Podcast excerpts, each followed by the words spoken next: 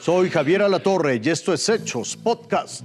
Integrantes de la caravana madre se enfrentaron con elementos de la Guardia Nacional y de la migración mexicana. Las nuevas medidas para entrar a Estados Unidos por aire. Estalló un incendio en el mercado de Sonora de la Ciudad de México.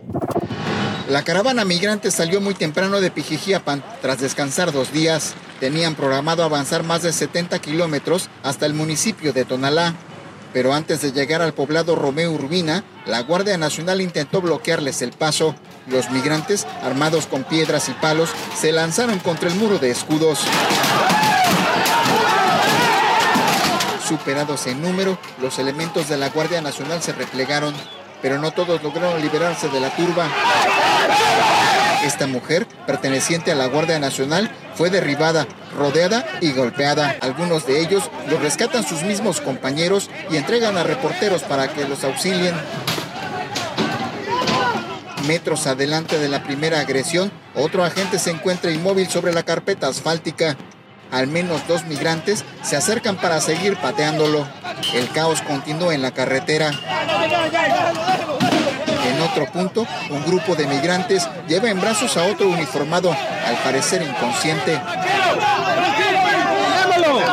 Rodean y le gritan. El hombre reacciona, pero no logra incorporarse.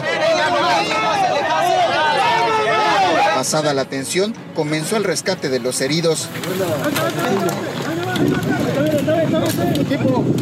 Los líderes de la caravana justificaron la violencia hacia los elementos de la Guardia Nacional. La verdad fue que se descontrolaron porque agarraron unos muchachos y una señora las agarraron del pelo. La Guardia Nacional informó que fueron cinco sus elementos los que resultaron lesionados por los migrantes. Pedro Gerardo López, Fuerza Informativa Azteca.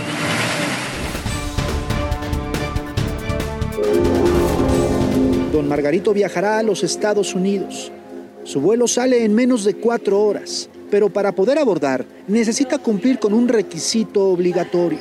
¿A dónde viaja, A Houston, Texas. ¿Qué le están pidiendo para viajar? Pues el examen del COVID y nada más, que, que esté corriente. No, ahorita vamos a ir a sacar ahorita. Pero a partir del próximo lunes 8 de noviembre no será suficiente una prueba negativa de COVID para poder ingresar vía aérea a territorio norteamericano. El gobierno de los Estados Unidos también solicitará el certificado que demuestre que cuenta con el esquema completo de vacunación. El nuevo presidente le está pidiendo que todos estén vacunados a partir del el 8, que es este próximo lunes.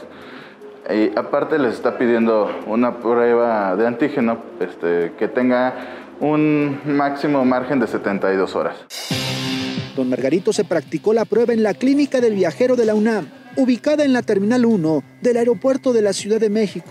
Aquí, además, brindan información al viajero. En el caso de la Unión Americana, las vacunas aceptadas son Jensen, Pfizer, Moderna, AstraZeneca, COVID Shield, Sinopharm y Sinovac. Solo podrán viajar sin esquema completo de vacunación menores de 18 años, personas médicamente imposibilitadas para recibir los biológicos, viajeros de emergencia, así como ciudadanos estadounidenses y residentes legales permanentes. Roberto Domínguez, Fuerza Informativa Azteca.